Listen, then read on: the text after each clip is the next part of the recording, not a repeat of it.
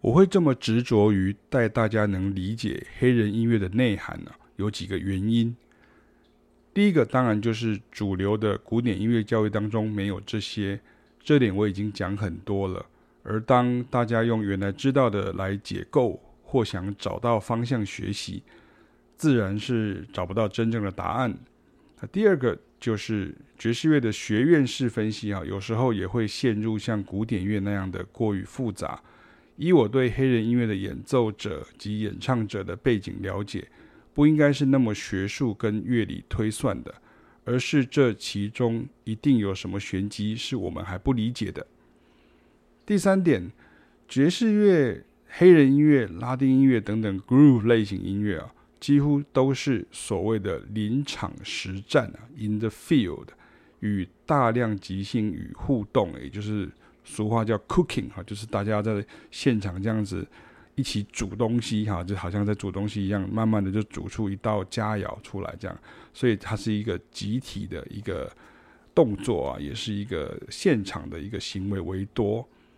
那意思就是说呢，这不是在家里的谱纸上写一写啦，慢慢推敲啦，修改啊那样，而是都是要在这个表演啊，或者是彩排现场的一个动作，或者是一些传统啊、习惯啊。就造就出很多知名的作品，所以光分析完也是不够的，要像他们一样大量演出与创作，就能累积经验。那第四点呢，也是最后一点呢，则是本地的音乐教师的感想与期望，当然就是指我们自己喽。我们曾经举办过连续三场的 Stevie Wonder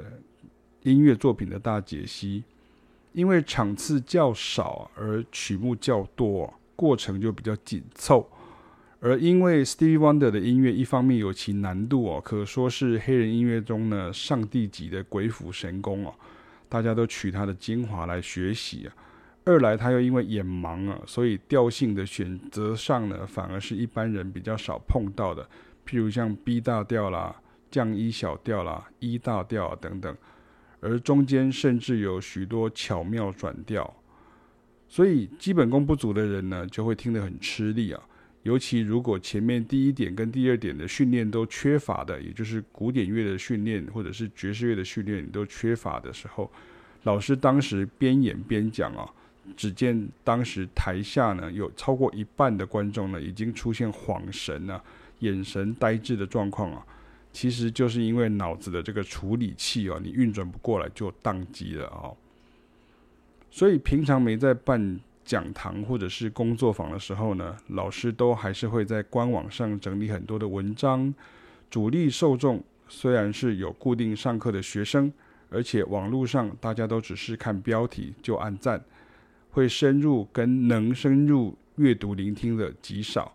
但平日的公事哈，还是得做起来。尤其像本周开始又是新一季的爵士原理讲堂啊，最怕的就是如果用学员或观众自己原来认知或习惯的，那就会回到我一开头所讲的，在给你答案以前，还得帮你打掉重练呢，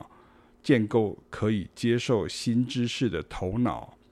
那像我最新写的一篇文章，就是从 Jocelyn Brown 的 Somebody Else's Guy 啊。去理解黑人音乐当中蓝调与调式调性的高度混搭哦。你看，像这首曲子哦，在街舞界哈，它是 standard 哈，就是很多人都知道啊，有跳 funk 的哈，或是有跳那种比较 popping 的的，他就会知道这首曲子。那在台湾呢，反而跳街舞呢，跟玩嘻哈的会比较熟悉黑乐哈，而不是。